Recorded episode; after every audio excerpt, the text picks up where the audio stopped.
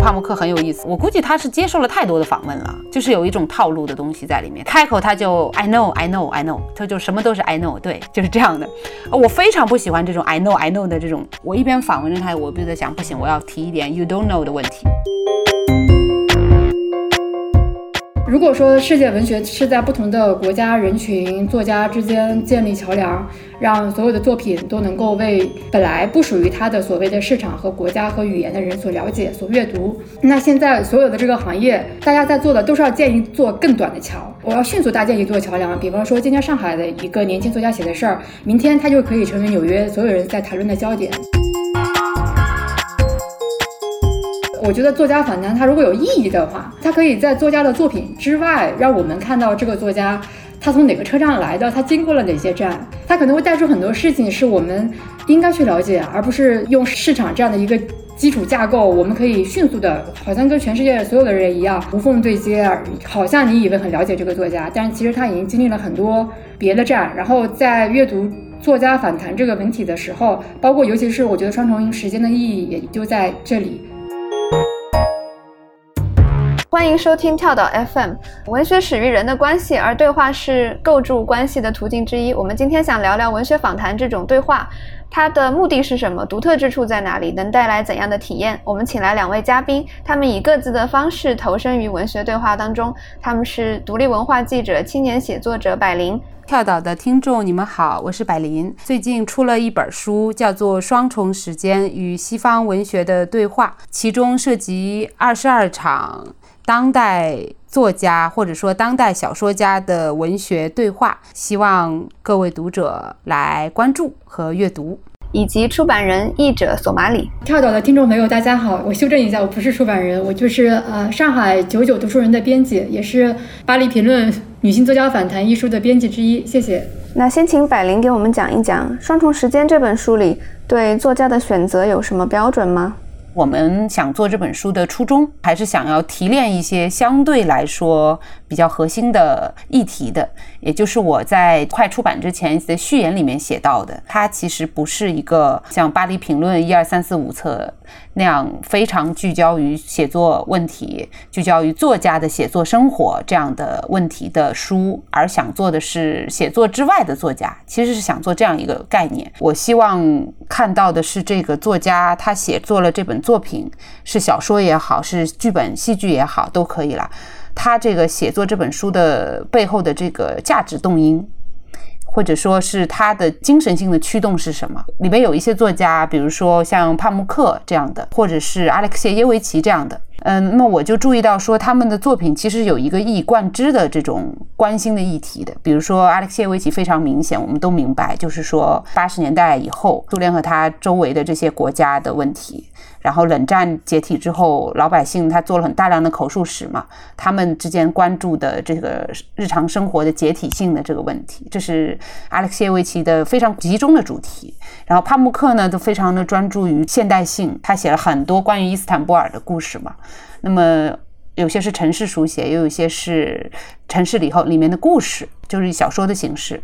那么他这个背后关注的议题，其实是在关注一个土耳其的现代性和它传统之间的一个张力的东西。那么我觉得对我来说，我感兴趣的是这些表现在文学里，但它其实，呃，你可以说它是互相交叉的，或者说它在一个更大的范域里面的东西。我觉得这些东西做出来，事实上证明书出来以后做了好几场读书会嘛，啊，读者呢对于这些问题是比较关注的，反而就是说跟我当时的设想。呃，有一定的契合，就是我在想，我这个书要写给谁嘛？我看，嗯，很多人会问我这个问题：你要写给写作的人看，写给爱好文学的人看，还是说你要写给这些对世界有好奇但是又喜欢读书的小伙伴们的这么看？我我觉得可能第三种定位会比较准确一点。刚才百灵讲了讲这个文学访谈集《双重时间》的一个筛选的契机和初衷。啊，那索马里是巴黎评论女性作家访谈的编辑，能够讲一讲你出版这一本，呃，这个访谈系列的契机和初衷吗？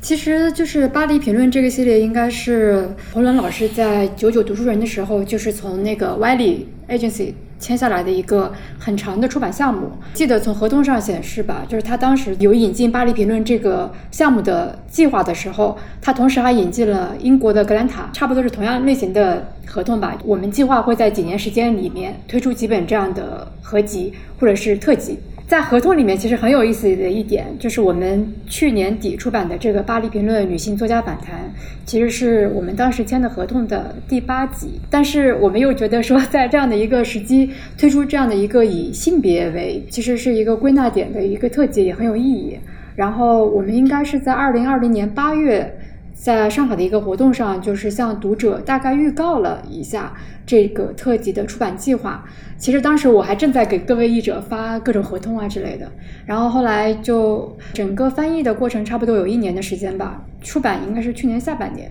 我并不会想夸大它在整本这个出版计划里的重要性，因为整个出版计划我们大概有十本巴黎评论会出版。您刚刚说我作为出版人这样自己的贡献和角色也没有那么重要，其实就是一个。编辑去约稿，然后按照合同 把这本书引进中国而已。然后特别感谢这本书的所有的译者，然后还有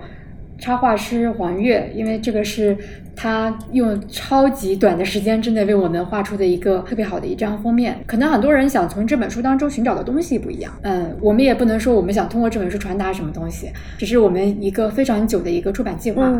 刚才你也提到，呃，彭伦老师之前就已经。呃，购买了格兰塔和巴黎评论这两个系列，都是以写作、文学访谈，嗯，这样为中心为特色的这样两个平台。想问一问，就是文学访谈这样一个市场，是不是近年来有？呃，变大的一个趋势，到底是谁在阅读文学访谈？刚才百灵也讲到，像分享会上遇到了很多读者，那就想让两位谈一谈这个文学访谈的一个读者的画像是怎样的，包括你们一开始的设想，以及你们实际接触到的读者又是怎么样的？从出版社的角度而言，就是从出版公司而言，在不泄露公司这个机密的情况之下，我只能说，呃。巴黎评论的市场是非常好的，它超出了现在其他的类型，尤其是比方说年轻作家的第一本小说，甚至是著名作家的杰出的小说，在中国的印量可能都不如我们巴黎评论的单本。然后这本书从我们版权页上写的是今年的一月十四号嘛，其实是去年年底推出，到现在已经印了三万五千本。我们对这个小说或者说其他甚至是散文的这样的一个市场走向，我觉得还是比较乐观的。然后你要问我说。读者在哪儿？我觉得可能是有点跟百灵刚刚说的，就是很多人他是对作家这个群体，然后对文学充满一种，当然有非常专业的兴趣，但是其实我觉得更多的还是一个比较偏大众的兴趣，因为我觉得巴黎评论它在欧美或者说在欧洲的这样的一个市场热度。应该是不如在中国。那在中国，我们这样的读者显然是拜我们之前的整个高校扩张，就是过去的二十年出现了前所未有的一个比较良好的、成熟的、高素质的阅读群体相关。我觉得这样的人可能是我们的读者。然后它整体上，我们巴黎评论使用的都是平装本吧？这样的话，你的价格会有一定的保证，就不会太过贵，所以大众想买的时候都是非常可以唾手可得的。那百灵就是你在分享会的时候遇到的都是怎样的一些读者？就前两天在无锡，他们是招募的一个锦怀书堂的一个读书会，然后他们呢是从来都是很少做外国文学这一块的。还是主要偏重于传统文化这样的，在钱钟书故居那边，对，薛福成、钱钟书、钱穆他们，因为都是无锡那边的文化的历史名人嘛，在那边做读书会，一个蛮戏剧性的一个场景，一个机会，发了一个状态，我说哇，这是我做过的年纪最大的读书会。我的意思是什么？就是你要说我没有对读者的图像有一个预警，这个是不诚实的。就是我还是希望我的读者大概有一个勾勒的，相对来说爱思想的，然后对文学、对世界有好奇心。的这么一群相对大众的青年或者中年的读者群吧，结果我到了以后，我发现哇，那个群体是一个两极的状态，就是说有年纪非常大的，然后他读书读得很认真，他把那个书把我那封面全读卷边了，然后有年龄非常小的，从来没有想过我这个书会让一个十四岁的男孩去跟他的爸爸进行一个亲子共读这个事情，然后还会碰见两个今年刚刚高考结束的高中生。然后就这个书中很多的问题对我进行一个非常尖锐的一个质问吧，我觉得是这样。比如说，他们觉得我有很多做的作家是偏现实主义，如果用他们的词儿来说，偏现实主义的东西，然后偏相对现代的这种写作技艺上很更精致的这种作家，或者更先锋的更。呃，用他们的话讲，都年轻人嘛，就讲更酷的作家基本上很少，非常有意思。我就问他们，我说：“那你们现在在读什么？”你要知道，他们才十七岁，就这样的一个年龄。他们说他们在读乔治·巴塔耶，对。然后我就反观我自己，我十七岁在干什么？是是是这样。然后我说：“那你们觉得现在哪些作家大家觉得好的，但你们觉得不好？”有没有我这本书里面的谁谁谁？当然，先说了一个跟我这个书里无关的人。他们说米兰昆德拉，因为我的当时我们对谈读书会的嘉宾是南大的东欧的领域的专家金海泉教授，他就当着景老师的面就说，就年轻嘛，说米兰昆德拉不行，米兰昆德拉已经 out 了，out 于这个时代了，对。然后我这个这本书里面，比如说像波波夫，高尔基文学院的，然后一些经典就传统意义上题材的，比如说我玛丽莲罗宾逊，这个也是我记得是索马里老师他们做的书，我还很喜欢那那一套。他们觉得这些作家哇，已经跟他们完全脱钩了，连昆德拉都脱钩了。就我就在想，哇，我那我做的书是不是还是很？滞后呢，就是我要做的访问还是很滞后呢。我要这么表达的意思就是说，通过跟不同群体的读者的反馈和他们对这些问题尖锐的这种质疑，反而让我反观自身做这个书。刚才你的问题就说，我们对读者有没有一个图像的想象？嗯，我开始的想象跟我后来遇到的实际的情况是产生了一个比较强的落差。嗯，然后我后来一直在想，这个落差这个问题是。究竟是好事，还是说我要再反思怎样？我现在是觉得特别自满，就自己对自己很满意。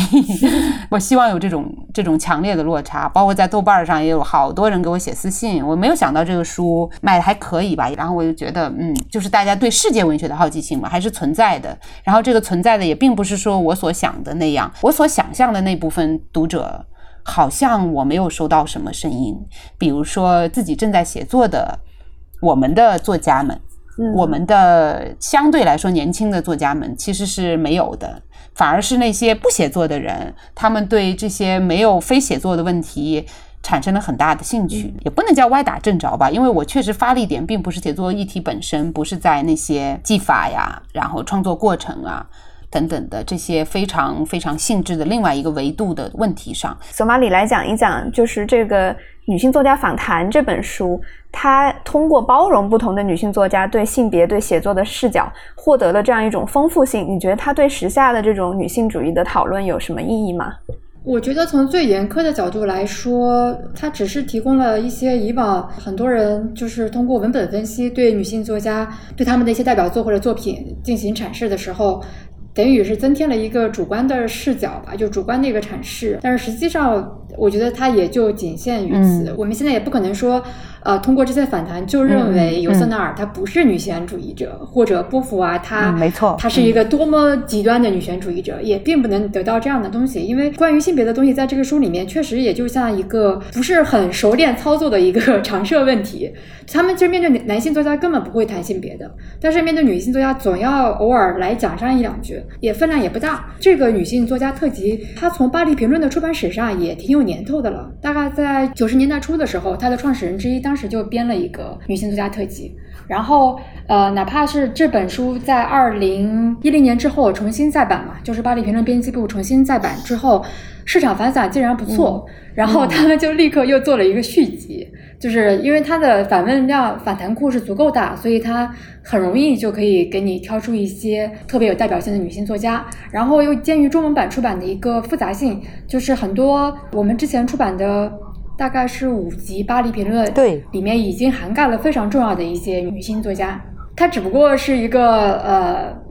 这是一个充满遗憾的。我当然希望再把之前阿特伍德也好，其他人的那些反弹都加进来，但是确实就是受限于你的整个出版进程的一个规划嘛。所以虽然叫女性作家反弹，但实际上有我也不不会觉得说一定存在这个女性作家反弹这个群体，然后从这本书里面能能变成一种烛光也好，一种炬火也好，它也达不到这样的，因为它本质上还是在谈写作。谈和出版界的关系，它本质上还是一种充满特权的采访。这个特权其实也是它的整个杂志的一个定位，它一定是一个精英视角的。这个精英视角，它大部分是男性视角的。然后他用他的那些中立、客观、编辑的非常非常短的那些问题来强调这种感觉，就会让你觉得 OK。你从来不会见到男性，我觉得。不管是采访男性还是女性，双重时间跟巴黎评论有一个体力上有个非常大的不同，就是采访者的话被编辑到只有一行。就是问题只有一行，然后像百灵，他在双重时间里，当然最好那那部分是我最好看的部分，就是百灵是怎么问他们的，你是怎么样建构自己的问题，然后让这个问题被一个跟来自不同背景的人所了解，你是需要做一个这样的阐释，然后让对方知道你是想要问他什么的。虽然这些问题跟他在西方国家接接触到的那个问题的呃性质也好，风格也好，肯定是显然不同的。然后。巴黎评论，它整个它还是一个西方的产物，然后是一个男性精英视角下的一个产物，所以它不可避免还是一个用技术包装出来的一种审美和价值判断。然后这个价值判断显然是不会说是基于从女性主义出发的。当然里面有非常精彩的关于性别的探讨，但是它确实不能够成为一个非常精彩的扎实的女性主义。呃，研究的文本，我觉得你提到特权的这一部分特别有意思，因为的确提问者其实是访谈不可或缺的一部分，但是它就通常真的就是隐形的。呃，你提到巴黎评论会呃删减这个提问者的提问，同时提问者的名字往往就会被他所代表的平台所替代。我在读双重时间的时候，一个非常新鲜的感觉就是我看到了提问者的名字，我知道这是两个个体之间的一个对话，所以我们今天也是想让这个提问者显形。那百灵讲一讲自己是怎么走上文学记者这条道路的呢？嗯，是这样的，其实我我认为很多事情真的是有一种我我讲的悬一点哈，就是讲神秘主义的这这这些东西，它确实是有一个命运选择的问题，不是我选择的他。我我有时候感觉是他选择的我，我并不是读中文系的，就是我不是读文学出身的一个人，我是读理论语言学一路读上来的，这么而且非常枯燥的西方的那套理论语言学的内容，呃，我读的是类型学，就是 linguistics of typology 这种。呃，对 我看你的眼神，呃，对，那格林，呃，格林伯格他们他们搞搞的这套东西，我一直一直读上来，然后对自己的人生是产生非常大的怀疑的。读读这些东西，确实讲实话嘛。后来呢，就是到毕业的时候，我讲我不行，就是说读的时候很起劲，但是我你让我，我一直有一个非常大的困惑，就是说我希望我读的东西还是能够跟我的现实问题产生关联。我的现实的现实的感觉产生关联，但是这个东西很难，因为它真的是一个高度抽象的东西。理论语言学嘛，语言学已经够枯燥了，然后理论语言学，哇，就那种。后来就是毕业的时候，我就说我要去干些别的不同的事情。然后我实习的时候，也是因为爱看书嘛，就是想做一份跟文字有关的工作。但是我很奇怪，就是我从来没有考虑过做编辑。后来我非常严厉的反思自己为什么不想做编辑。一个很诚实的答案就是我太自恋了，就是对，就是是是这样，就是我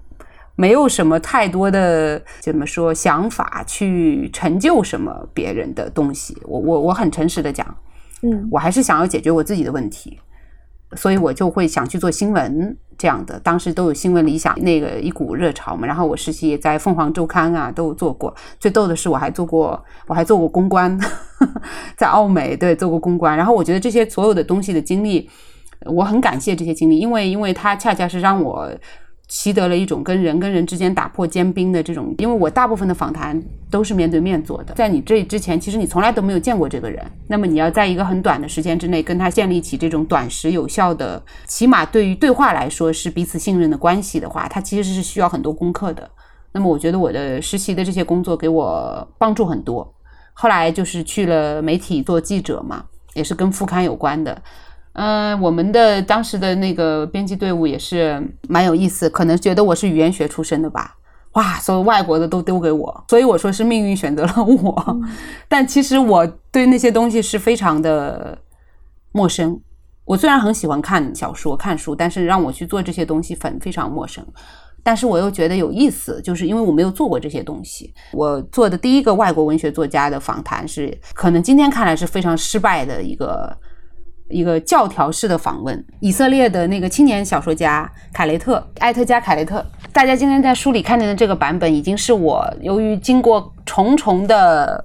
挫折之后，跟他重新采访的一个版本了。就是我第一篇做他，我就完全跟他就是性格上、气质上、性情上完全不合，是这样的一个性性质的人。然后我就遇到了很大的困惑问题，我就去问到我们的当时的主编呀，还有等等，我就我就说这个，当你采访的对象你不喜欢，我也不能谈叫不喜欢，就是讲句暧昧一点的话哈，就是不来电怎么办呢？而且第一个就不来电，那是一个非常糟糕的体验了。我当时主编跟我讲讲说说你想办法在最短的时间之内爱上他，这样的一个一个很暧昧的一个一个说法。我说我做不到，我真的不行。这个说第一次采访我是写了也是写了很长的提纲，其实材料很有限，就是看了那个两本，给了他一个很大的提纲。然后我觉得凯勒特给我的反馈是像一面镜子，就是我觉得我很傻，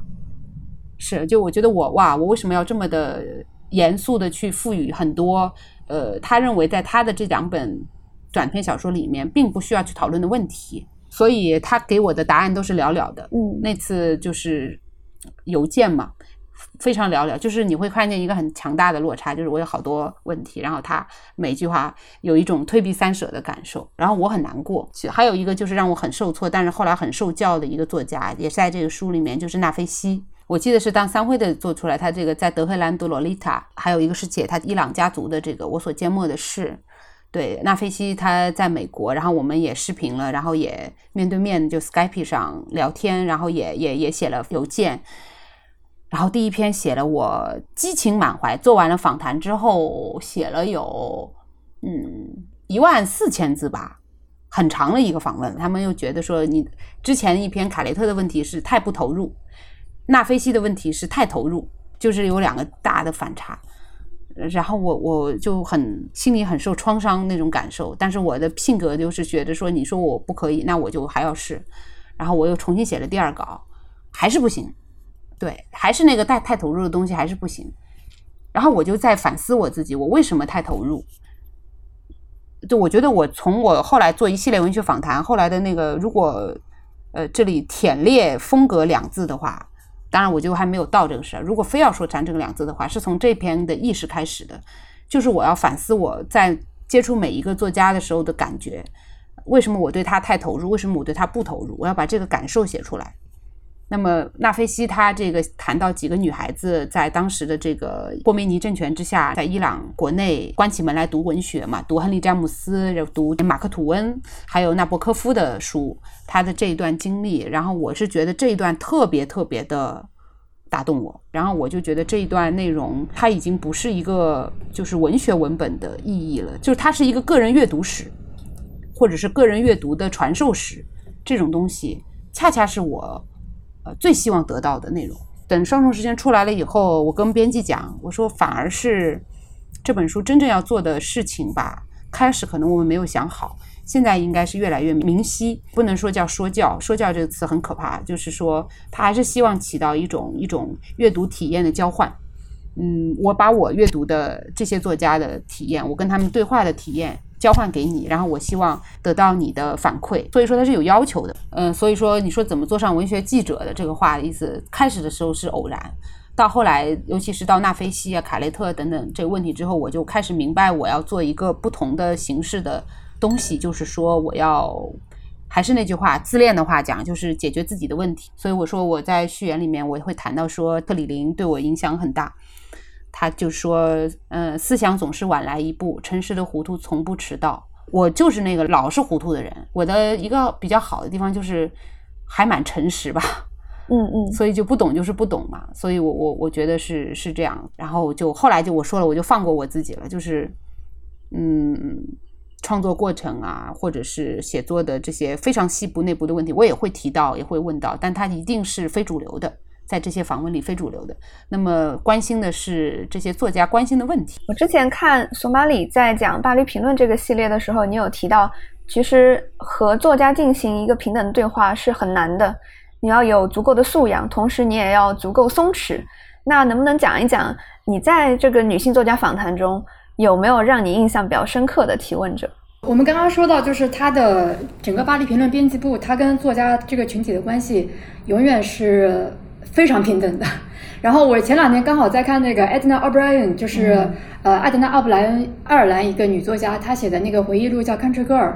然后我看了的三分之二的时候，讲她在纽约如何跟肯尼迪夫人啊，跟一帮就是纽约上层的那些知识分子、文化圈的人士每天混在一起。突然，她那那天晚上是接到乔治·普林普顿的一个呃派对邀请。然后我一看，哎，这不是巴黎评论那个主编吗？因为我也从其他的那些很多素材里面能看到，就是巴黎评论它整个杂志社的一个定位，包括它两个创始人的。这些信息也好，但是实际上，他跟作家之间通过提问、通过不计时间和成本的这种采访建立出来的这种对谈，我觉得是太独一无二了。当然，它背后明显是一个美国文化的价值观也好，或是怎样。但是也接到刚刚百灵说的，就是你能看到两本书摊在一起读的时候，明显能看到。巴黎评论，他是基本上不会谈任何政治的。他的这种疏离跟冷淡，其实也就是重复了我们刚刚说的特权，因为他觉得他可以把文学放在文学应该有的那个专业的体系里面，然后，呃，在无论说是从问题的设置，还是说从跟受采访者的那种呃两个人所处的那种位置。你都能看得出来这种很难描述的气质，但是我跟百灵一样也做过采访，你就明显能看到什么样的口吻和长度的问题，嗯，是能够说明你们俩之间的关系的。你现在当然可以得出来，问题越短，越说明你们之间是越平等的，嗯，因为你们是一个体系的，就是哪怕这个简短是编辑出来的，或者是他特意突出的一个印象，但是他总之就是双方都实现了这样的一个反弹的效果，并且。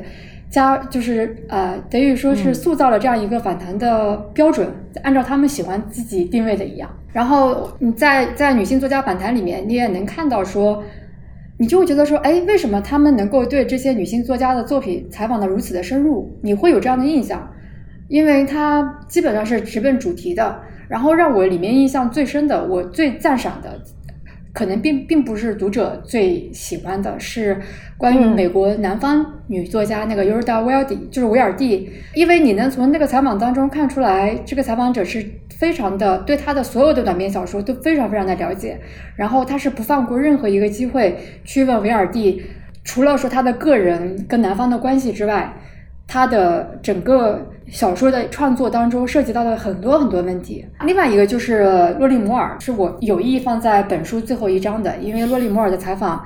确实太难做了。他本身也是那种绝对不会拿自己的私生活，或者说拿自己跟现实的关系来说事儿的作家。他永远是在用他的短篇小说，用他的长篇小说来说事儿。那个小说你看着你就会觉得很枯燥。如果你对洛丽摩尔的小说不了解的话，你会觉得两个人纯粹在那边谈技术，大谈技术。你也不明白说这个采访为什么还要再继续，怎么还不结束，会有这样的感受。但是我觉得，无论说是从编辑还是从读者，我越来越能看出来说。他的这个采访特权性质的背后，有他的整个的一个非常坚固的内核。然后这个内核是巴黎评论编辑部无论是什么样的人来做这个采访，因为这个女性作家访谈里面的所有的采访者都不一样，但是你能看得出来，他们呈现的一个气质是是近似的，都是一种就是 insider 的那种感觉。虽然他们并不是真正的写作者。你在说刚刚你觉得说巴黎评论这个这样的访谈形式，它需要什么样的读者的时候，我就想起来说，之前罗斯在接受巴黎评论采访的时候，就有人说，那个采访者就问他说，那你觉得罗斯的读者是什么样子的？你写作的时候有没有考虑罗斯的读者？然后菲利普罗斯直接就说，我从来不会考虑，我我认为不存在一个什么罗斯的读者，我认我我的写作只为了那些反罗斯的读者，我每次写作都想看看他们为了黑粉而创作的作品。对对，每次都会想怎么样激怒我的非读者，开玩笑。但是其实评论，呃，我觉得问评论的，呃，问问问这样的一个呃反弹，就是戈尔维达尔他不是说过吗？他说过评论长篇评论是一种 book chat，就是书之间的沟通。然后反弹它直接就是一个 author chat，而且直接就是作者来跟你说。我觉得这两种的定位是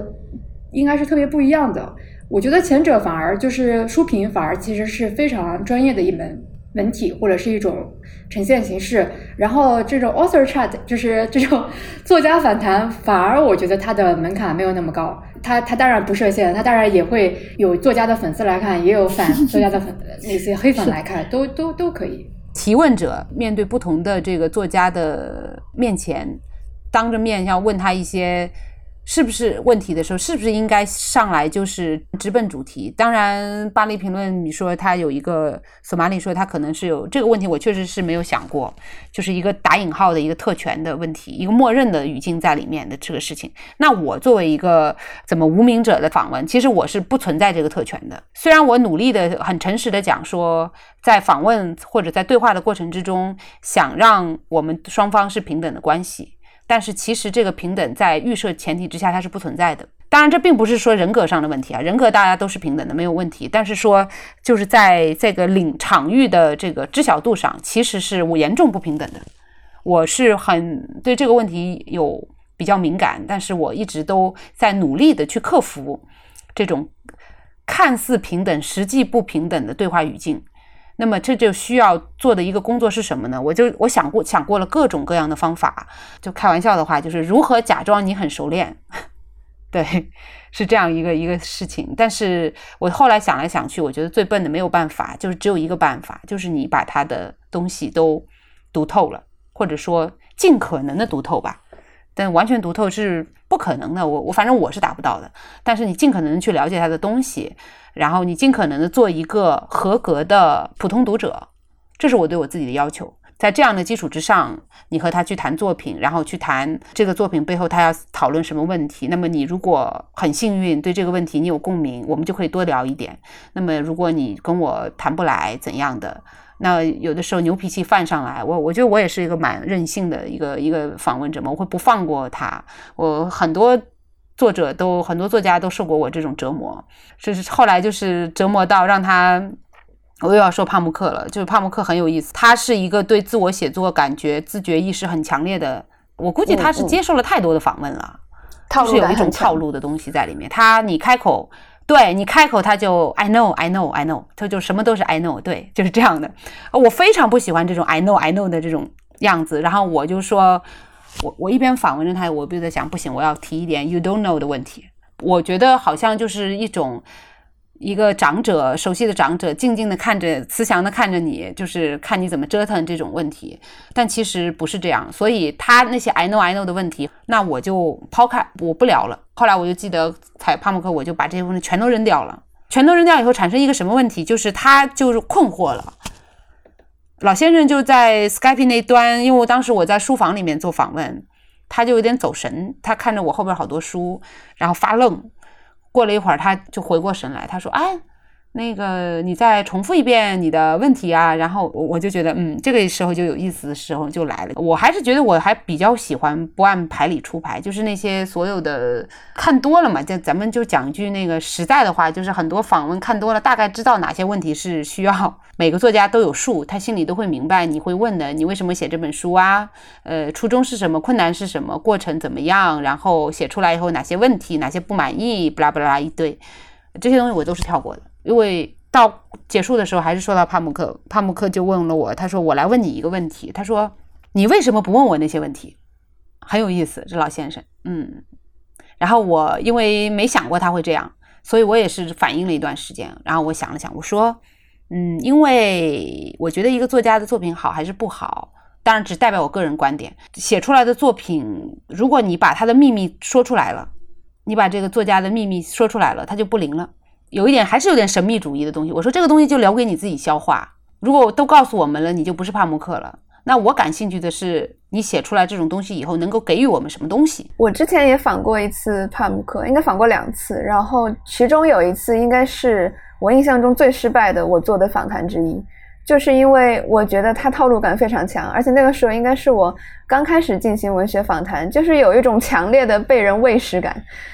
而且他脸上会带着慈祥的笑容说：“啊，你看，有了这个，你回去就好交差了。”所以我还挺想问你们两位的，你们两位都有丰富的采访经验。像百灵，你是那种，我感觉到就是你的一个策略就是对峙，然后以普通读者去碰撞。那索马里，你的就是呃丰富的采访经验中，让你觉得什么样的问题是一个好问题？你会怎么去提问来挖掘作家或者说你的采访对象的那种富矿呢？呃，我先说一个八卦，就是关于 你们说的采访帕慕克的这个事情。然后我刚刚看了一下，他就是曾经接受《巴黎评论》采访的时候，是在二零零五年，《巴黎评论》上来的第一个问题就是你对接受采访有什么态度？帕慕克的回答是，我现在简简单翻译一下，就能回答你们刚刚的痛苦是从何而来。他说我接受采访的时候特别紧张，因为我总是会回答的呃漫无目的，而且回答的很蠢。不管我用土耳其语还是用英语回答的时候，都会犯这样的问题。他可能是一个用英语思维的人，我不没错他不是很清楚啊。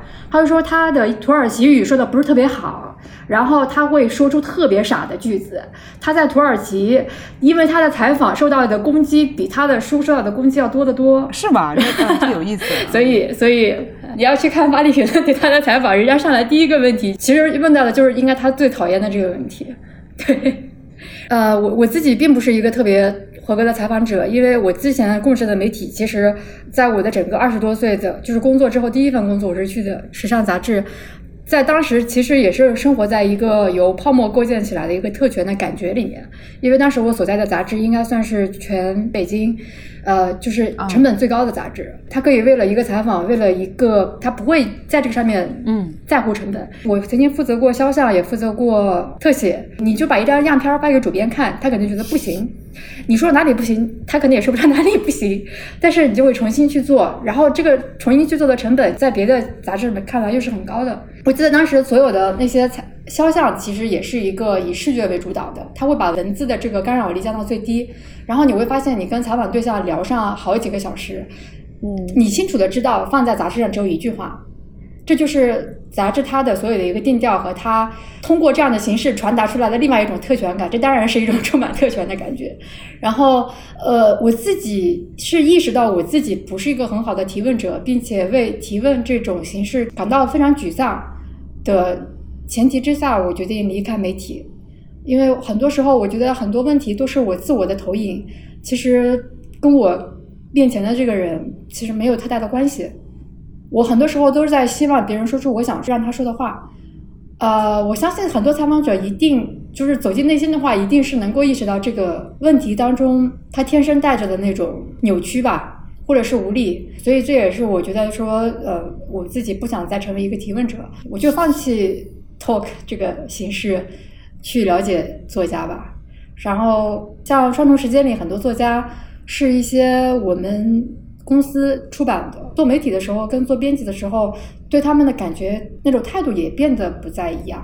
类似于像百灵你采访的那个 Sasha，我对他的印象就来自于当时我在柏林拜访他的代代理公司，他的代理公司如何跟我们说他是各大出版社的新宠。然后他在我心中就是一个宠儿的形象，我就会觉得说，呃，我可以换另外一种方式去去接接近或者去认识这些作家，但是同时另另外一方面，刚刚我可能最开始的时候，钟大问的那个问题我没有回答，你就说反弹这种文体，读者在哪儿？就是我希望什么样的读者，对吧？然后我会想起前两天看到一个文章，呃，那个文章它先是从土耳其的一个被人遗忘但是又特别重要的一个作家开始说起，然后那个作家写过一个短篇小说叫《火车站的短篇小说家》，短篇小说大概翻译出来就是这样子的：三个短篇小说作家被这个国家发配到三个非常偏远的火车站去写作，他们就在那边写啊写，直到后来有一天，第一个人死了，第二个人就乘上一辆车离开，也不知道去哪儿了，只有第三个人在一个荒无人烟的小站上面继续写，然后他写啊写。他在最后问我的读者你在哪里？然后我们读者看到的就是这个人的短篇小说，这个小说本身就是这个第三个作家写的短篇小说。那篇文章的作者后来又问了一个很有意思的问题，他后来就是说，所有现在，因为无论说是从世界文学角度，还是从世界文学这市场角度，我们现在都能看到，其实全球化是特别彻底的，在出版这个领域来说。那他说，所有的翻译者、出版人、代理公司都在做一件什么样的事儿呢？就是说，如果说世界文学是在不同的国家、人群、作家之间建立桥梁，让所有的作品都能够为本来不属于它的所谓的市场和国家和语言的人所了解、所阅读，那现在所有的这个行业。大家在做的都是要建一座更短的桥，我要迅速搭建一座桥梁。比方说，今天上海的一个年轻作家写的事儿，明天他就可以成为纽约所有人在谈论的焦点。这些都是可以通过，对吧？就是通过整个这个文学生态来实现的。那他就是说，在这样的一个过程当中，你是不是遗漏了？就是我们刚刚说的土耳其那个作家 August Atle 他的那个疑问就是说，有很多作家是被永远的遗忘在那个 荒无人烟的火车站。然后他们在永远寻找自己的读者。从这个角度，如果说我觉得作家访谈它如果有意义的话，它可以在作家的作品之外，让我们看到这个作家他从哪个车站来的，他经过了哪些站，他可能会带出很多事情是我们应该去了解，而不是像现在这样，就是用一个用世界市场这样的一个基础架构，我们可以迅速的，好像跟全世界所有的人一样。呃，无缝对接而已，没有时间和空间的阻隔，好像你以为很了解这个作家，但其实他已经经历了很多别的站。然后在阅读作家访谈这个文体的时候，包括尤其是我觉得双重时间的意义也就在这里，就是百灵关注的很多他的他是怎么样走到他写。某部作品的那一个，无论说是呃心境，还是技术，还是说思想，还是语言，他是怎么样搭乘很搭乘那些火车，经过一个个小站，走到走到这儿的？包括说他的这个文学道路上对他影响很深的人，所以我觉得我们就不能够，我觉得作家访谈它就不是一辆高速列车，很多人都觉得它是一辆高速列车，好像让我们可以直抵作家，但其实它并不是这样的，它其实应该是提供我们刚刚说的阿泰这个土耳其作家所呼唤的那种。就是你可以走得慢一点，就是你可以很艰难，读者要慢慢的 走到那个小站才知道，对，那才是文学应该文学创作应该的那个样子。我我特别特别同意索马里刚才讲的那个形象的比喻哦，作家他从哪个火车站过来，然后他可能经过哪些小站。作家访谈他并不是一列高速的列车，而是说可能是一个行进很慢的一个火车上。呃我们看他缓缓的开过来，然后知道他从哪个小镇上过来，经过的风景是怎么样。可以说我不是一个很好的提问者，但是我觉得我是一个呃很有意思的提问者，这是这样的一个一个想法，就是说我希望我的这个提问者是一个，首先的第一个身份是一个读者，然后这个读者是一个普通的读了他的作品以后产生困惑的这么一个读者，而不是一个专业的人。我说所说的这个专业的人的意思就是说。嗯，文学作家和文学记者、文学编辑大概这样的关系，其实在我的工作中是努力的去。当然，我没有办法完全的去摒弃掉这些东西，因为它就是你所在做的事情的一个框架。但是在具体行进的过程之中，我是希望能够把这个框架给它打破的。起码是在某一段，在我们对话的那个时刻，呃，这个框架是它的作用发生到最低。它就是一个作家和一个读了你的作品的。读者他可能可以代表一部分另外的读者来向你提问了。记得汉德克，我跟他进行访问的时候，他还没有拿诺奖。嗯，那么他是来到北京的那一会儿，他很酷了，他是一个老年朋克这样一个形象，他是非常有自我嘲讽精神的这么一个人。他就讲：今天我们来吧，就是你呢，今天扮演好你的角色，你是一个记者，文学记者，我也扮演好我的角色，我的角色是作家。今天我就是来扮演作家的。他说完以后，就自己就嘲笑了，就嘲笑了一下自己，就嘲笑了一下我。我我我觉得是这样的 啊。我我当时那天下午以后，我做的所有的工作，我一边做着对他的对话，我一边脑子里要做的最大的一个一个，我觉得是一个不可能完成的任务，就是说我要把他这句话收回去。对，就是我不希望有一个扮演的。当然，最后他其实也是在扮演了。我我明白那个意思，就是说，起码我我希望能够。我所呈现给读者的作家的面貌，剥掉了他的第一层吧。我只觉得我只能做到这一点。前天读者提到的说，如果一个作家他不愿意跟你敞开心扉，他下决心要扮演他的角色的时候，你怎么办呢？提问这个问题的人也是一个记者，对他来读了这个书以后，他问了一个非常专业的问，在他这个领域比较技术性的问题。然后我的回答非常流氓，我记得，嗯，我说不择手段。对，就就就是不择手段，然后我也没有说别的，然后我我相信经过四个小时的读书会之后，他大概能够理解我的意思，就是你要动用起很多的其他的手段，肢体语言，比如说我跟汉德克谈蘑菇啊，真的是用上了我这辈子对于中国军类全部的知识。对，然后跟这个瓦尔泽在一起的时候，你要接受他的有有一定程度的规训，因为他年纪非常大，然后他又非常德高望重，他带着那个拐杖在那边敲地板，然后非常吓人。他每次敲地板的时候，没有人敢说话。对，就这样一个强大的气场的情况之下，你怎么去打破它？是不过还有一些相对来说不合作的人。比如说，美国的这个作家夏邦 （Michael Chabon），他是一个犹太裔的一个作家，很调皮，非常写类型小说。然后我当时对于类型小说有一定的自己的想法，然后去问他，他就把我这种问题全部都打破了。他觉得写写类型小说，so what，就是怎么样呢？我为什么一定要特别关注那个严肃文学的东西呢？我如果不是在写严肃文学的东西，你又怎么看待我呢？好像就是一种反反套路的那种方式。我觉得，哎，这这些这样的人跟我对话，我觉得很有意思。那么，我希望把这种一来一去的过程，也呈现在一个更加活生生的、更加就是说作品背后的人吧。可能有的很多用专业的角度来说，嗯。比如说，从出版人或者从编辑的角度来讲，那么我们关心的是这部作品，作家自己的私生活怎么样，呃，他的道德问题如何，并不是我们作为读者需要关心的问题，那就是八卦了嘛，对不对？但是我觉得，除了作品之外，除了作品和八卦之外，还有别的的内容在里面。在你不知道这个作家的时候，你为什么要去读他？或者说，在你读完了这个作家之后，你为什么想要更多的去了解他？很可能很多时候，这个维度不只是作品在支撑，还有很多背后的他的这些谈论的，姑且把它叫做观念吧，他的一些价值性的东西。我自己更感兴趣的是这一部分吧。然后我我还又要谈到特里林了哈，因为我是真的非常非常崇拜，崇拜好危险，敬佩吧，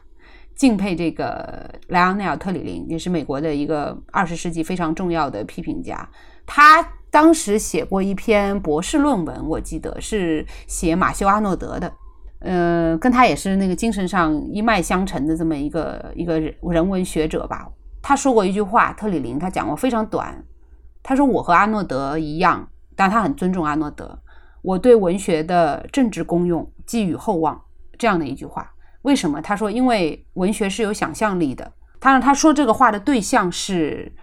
作家，是小说家。呃，当然还有一部分的诗人，他说文学因为是有想象力的，呃，他说文学想象有它的敏锐，如果翻译过来就是说有它的敏锐和睿智的部分，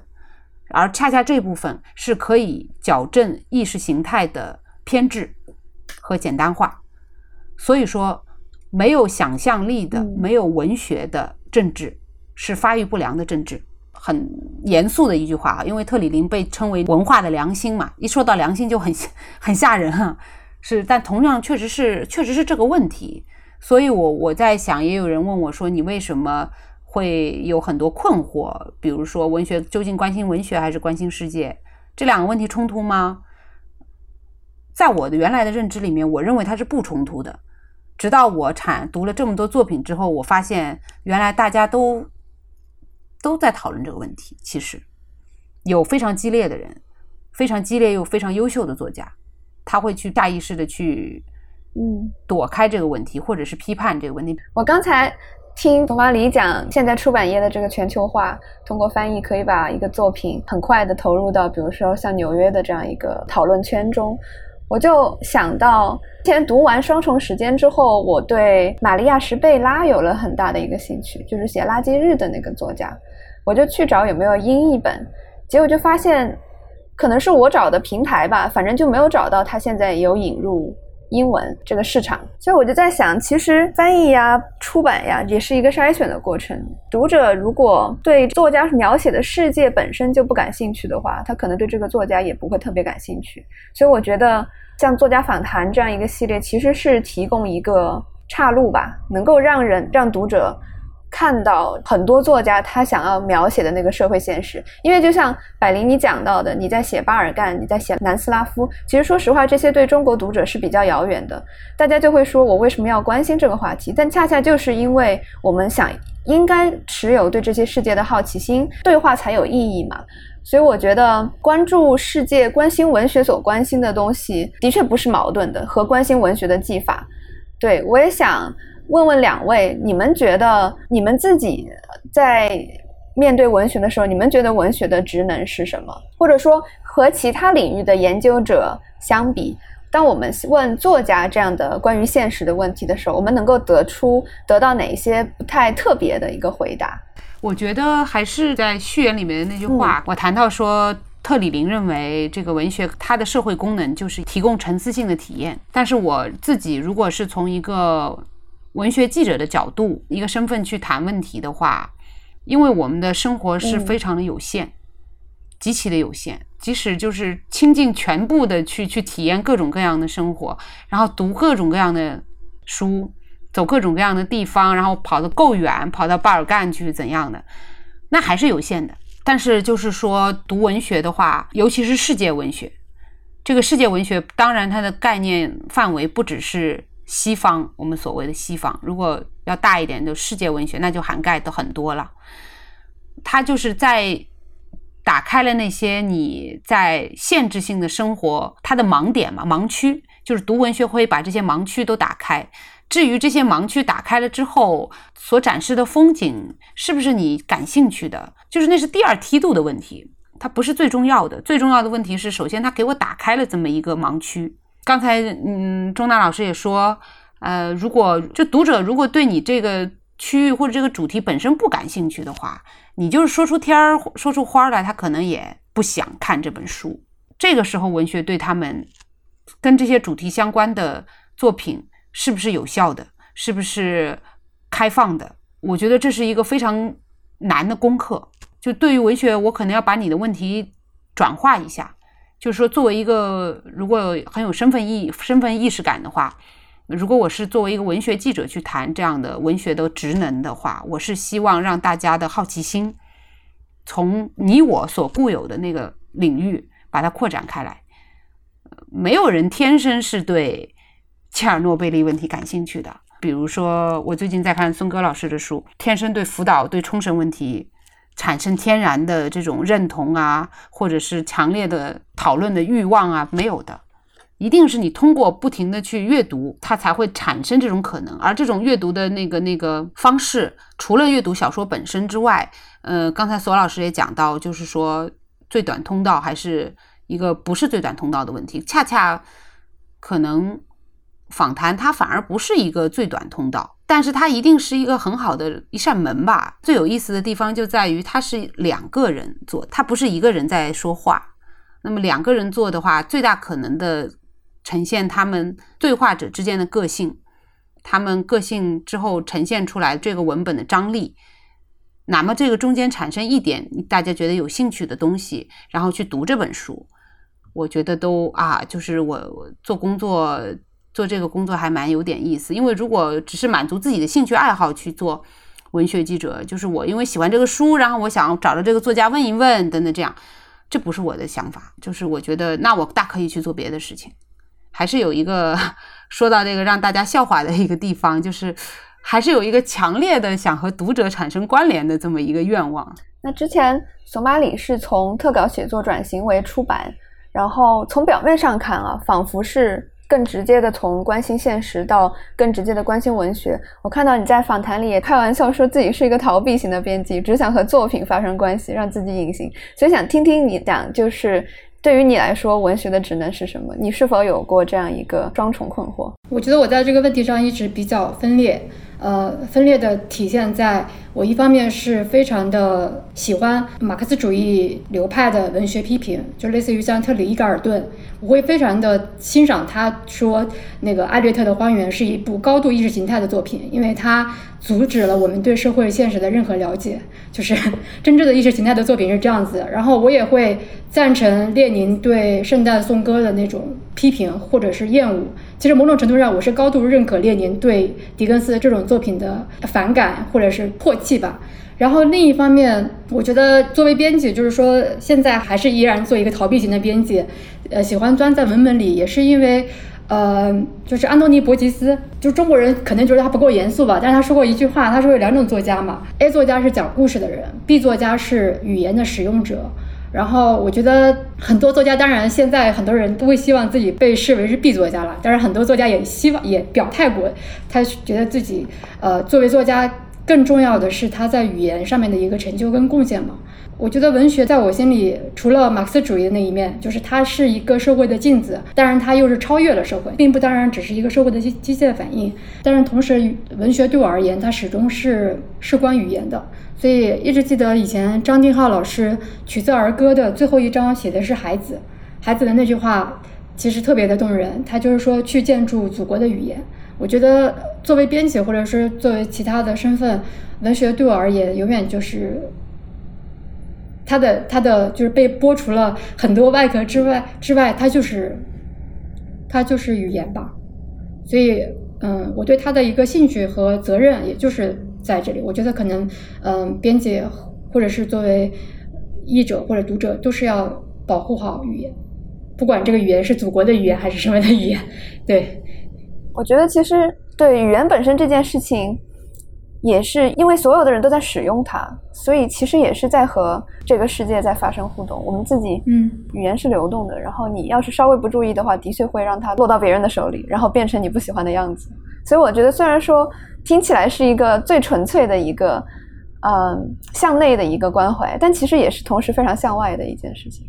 就是你相信语言的力量也好，他所要表达、所呈现的效果。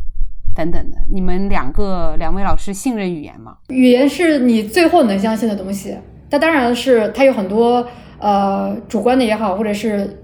自我欺骗的也好，它跟人类的整个思维结构都是相关的。然后我对分析哲学也不是很懂，但是我始终相信，呃，语言才是通向我们自身存在的一个密码吧。我这个问题其实我问的时候我也没有想好问答，我就是很想知道这个答案，因为我觉得很很讽刺。我说我自己很讽刺，就是我是一个理论语言学专业出身的人，然后我当我去做着一份好像和语言有关的工作的时候，我其实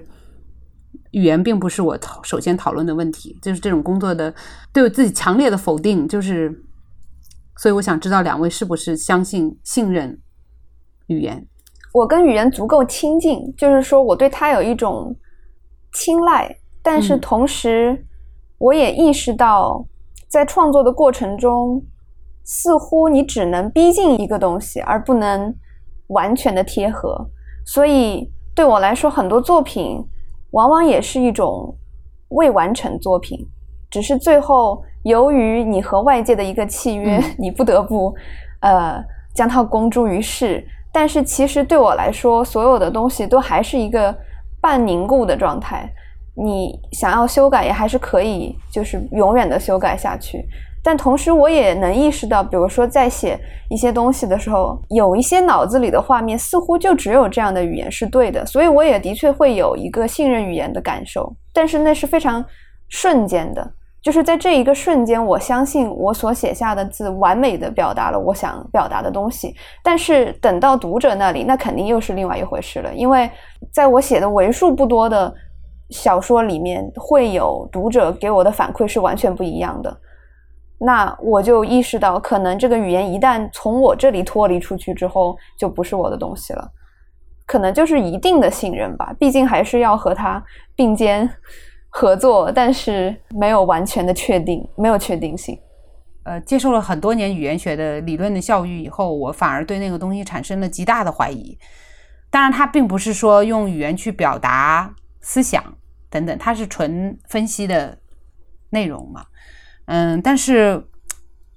呃，上升到我可能谈论的是另外一个维度的问题，说谎的问题，语言和它真实之间的这个对应关系吧。刚才钟娜老师说，在我这两年，尤其是这个感受是非常强烈的。且不说作家会说谎，好像有一个心理测试，就是说你如果一天内人在或多或少有意识、无意识的状态之下，都会说超过十句谎话，各种谎话，大的、小的，各种的意思，很多谎话都是无意识的，但是他会说跟真实不符的事情。那么作家访谈也好，或者是我这两年，比如说走巴尔干也好，等等的，我意识到我会做一些大量的口述史的内容，以及读到一些呃经过口述史处理的文字材料。后来当我了解到这个口述史背后的东西之后，我发现两者是完全就是对立面。我讲一个例子，就是比如《双重时间》里的斯捷潘诺娃，那个俄罗斯的女作家玛丽娜·斯捷潘诺娃，她的那个。记忆，记忆那本很难定义的题材的小说里边，因为它有很多东西的拼贴嘛，呃，日记呀，呃，对，那个哲学性的思考啊，小说呀，诗歌呀等等，它有一部分是谈到他爷爷的弟弟，我可能没有没有记错的话，当时参加了这个列宁格勒的保卫战，是在打仗的时候，二战的时候，然后是死在了前线。然后死在了前线之前呢，这个弟弟每天都坚持写日记给家里面，写完一篇一篇以后寄回家，然后语言很美，描绘的很细节都很好，他就像真的一样。但是斯捷潘诺娃很多年过后，他自己也跟我谈到这个事情。当他若干年以后去发现探寻这个日记背后当年发生了什么的时候，发现哇，不完全不是这样。弟弟说，在日记里面，他吃得饱，穿得暖，队伍里的。伙伴们都很照顾他，但事实情况是，断粮已经持续一个多礼拜了，冰天雪地，冻得都快截肢了。队友之间根本彼此之间得不到任何联系，谈何照顾？所以真实情况是这样。但是后方收到的信息就是，这个弟弟他在前线是非常，呃，用他日记鲜活的体现嘛，他当时的这种作战的状况啊等等的，然后把这个日记还整理成文字，还成出了一本日记集什么的。背后是所铭记看，然后我们可以看到，现在很多档案解密以后，有很多这样关于记忆的东西，语言用语言的很文学的方式去处理，包括 Alex 耶维奇他在做的很多工作，二手时间也好，包括他一些做的别的口述史也好，我一方面在做着这些工作的时候，我一方面就是不知道这么说合不合适，就是我是对他是不信任的，其实我是不信任的，嗯，可能两位。一个是编辑，一个是比如说做翻译和自己写小说，对于文字的那种亲近感，可能我也算半个写作者吧，但是我没有，我一直在解决这个问题，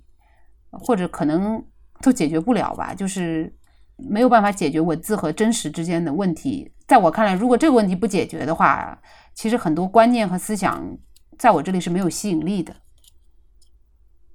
嗯，大概这些吧。我所以，我我给我自己刚才埋了那个很难回答的问题，那个那个解释一下。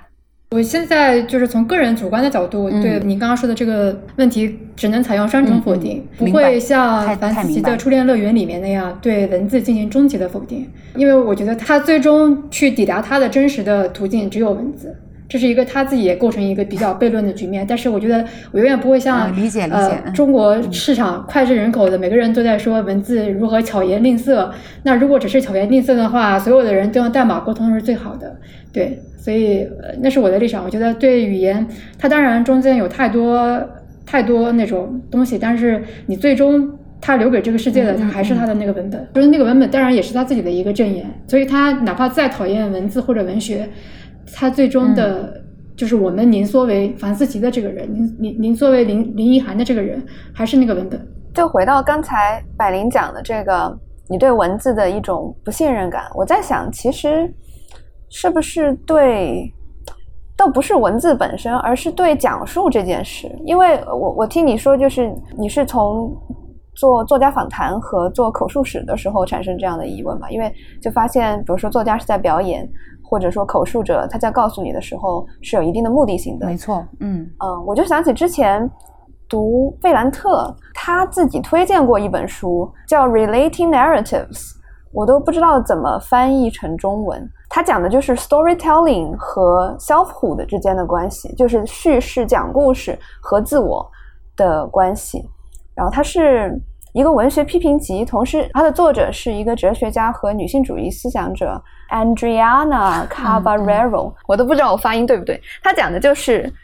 每一个人，他其实是分他在外人、他在他者眼中的形象，自己阐述的形象的两面的。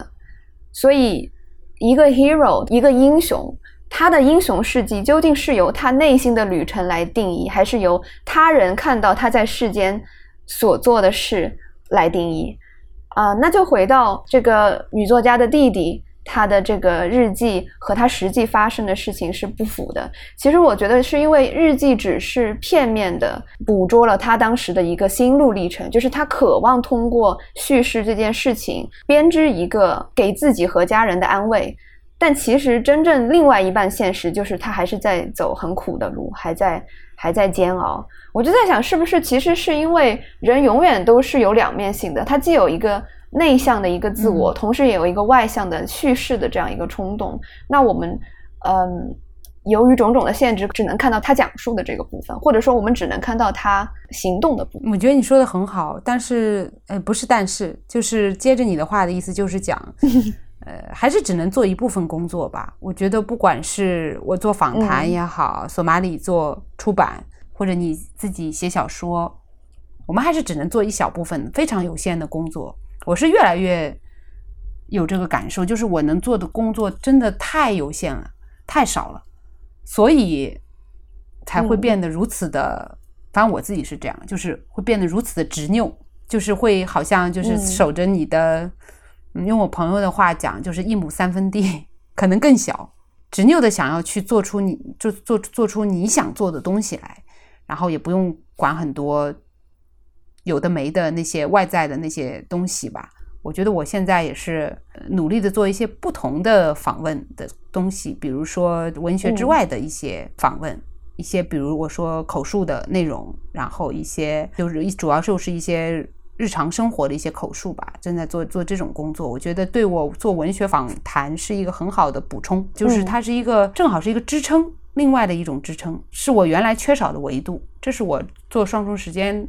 到现在产生了一个新鲜的东西，就是我知道啊，除了文学访谈，还可以做别的东东西，也可以用文学的方法，也可以用别的方法去加入到文学里面去。我就觉得，呃，过去一年由于疫情，大家好像都迸发出对对话的一个热情。除了访谈合集，还有那种很奢侈的，就是访谈者和单个访谈对象会进行非常长久的对话，还有包括就是你讲到的口述史。那刚才的那种。呃，长久的那种谈话录呢，就比如说有呃，向彪和吴奇的把自己作为方法，还有文学批评家斯坦纳和记者洛尔阿德勒的漫长的星期六，以及村上春树和川上未影子的猫头鹰在黄昏起飞。两位有就是读过这种对话录吗？你们觉得和这种很绵长的这种对话录和呃访谈之间，或者访谈集子之间有什么样的区别呢？读我都是读读都读过的，你说的这些我都读过，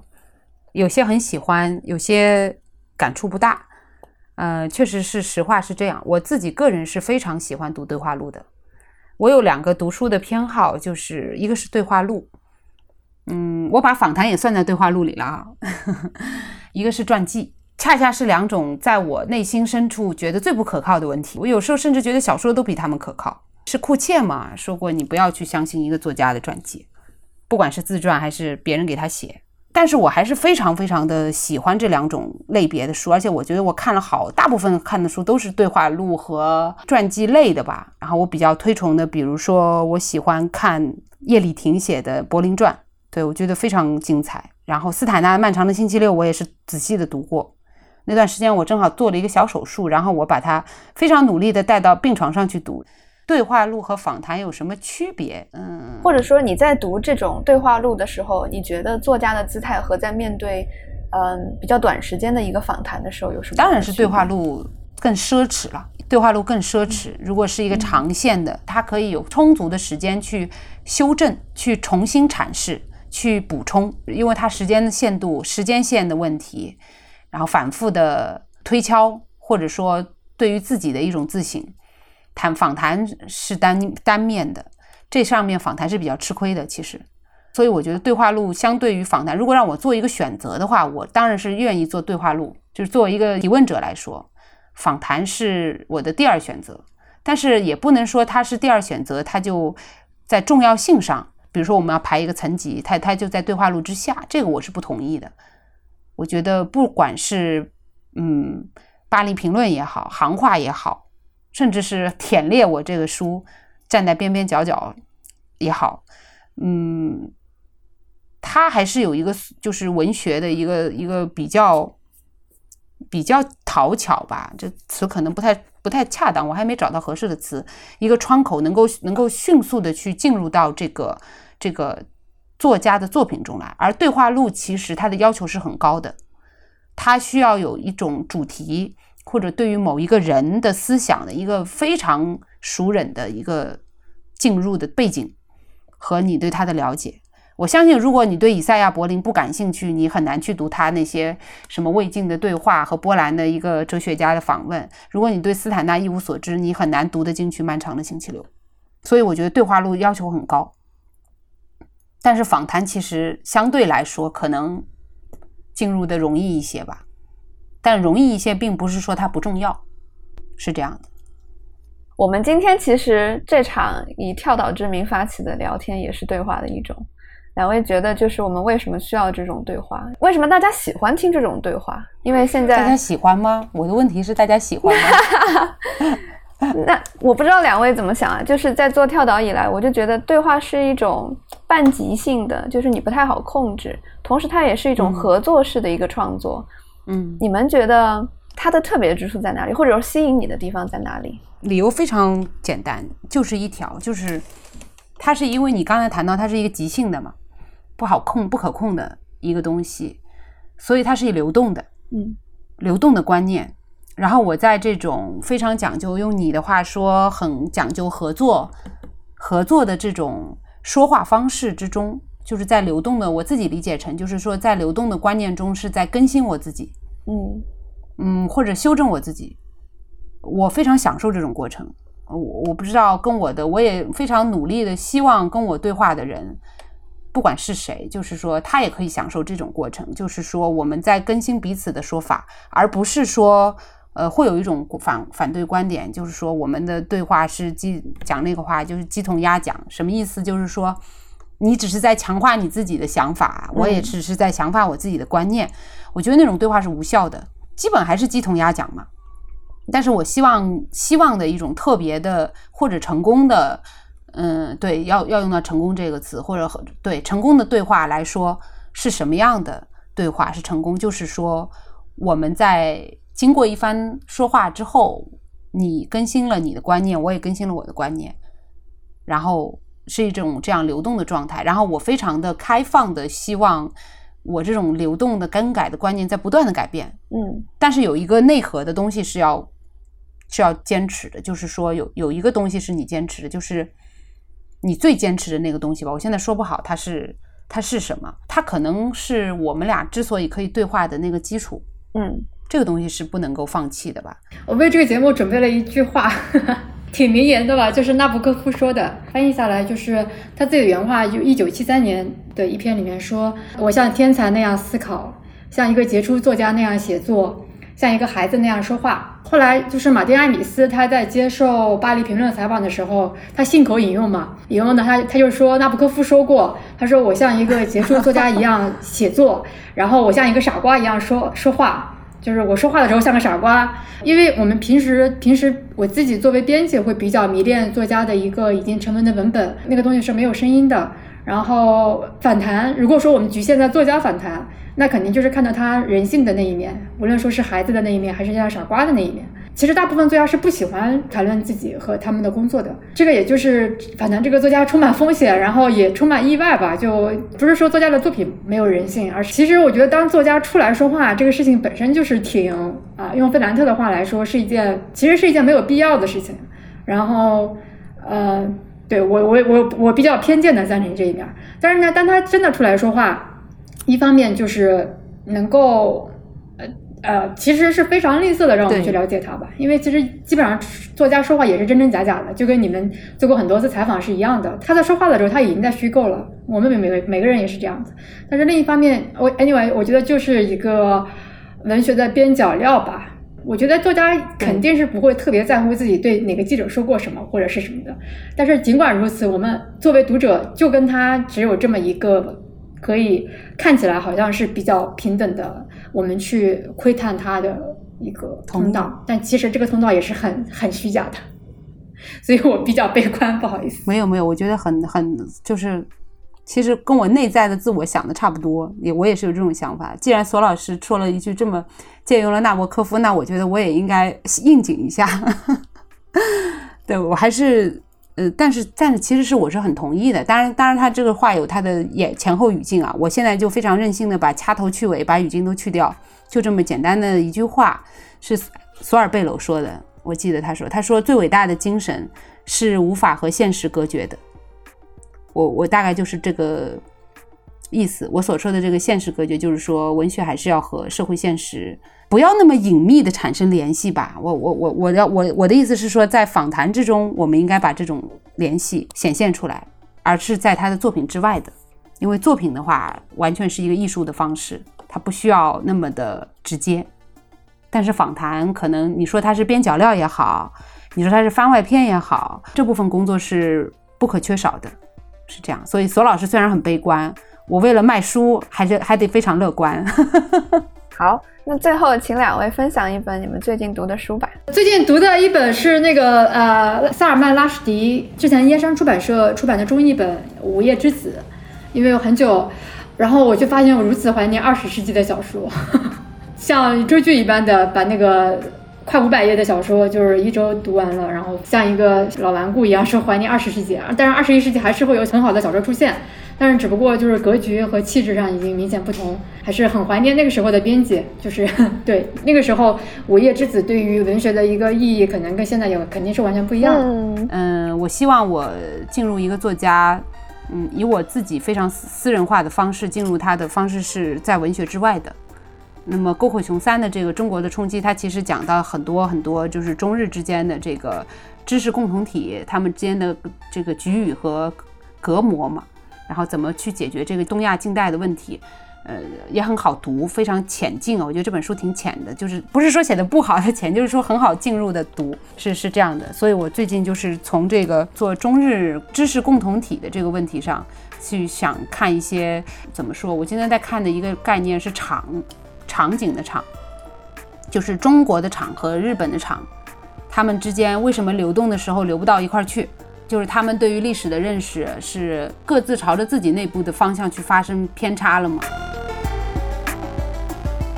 感谢今天两位做客跳岛，祝我们的听众也能像孩子一样对话，也欢迎大家乘上作家访谈这辆慢慢的列车，真诚的好奇的去生活。呃，节目的最后，两位和跳岛的听众说声再见吧。再见，谢谢跳岛的听众再见，谢谢。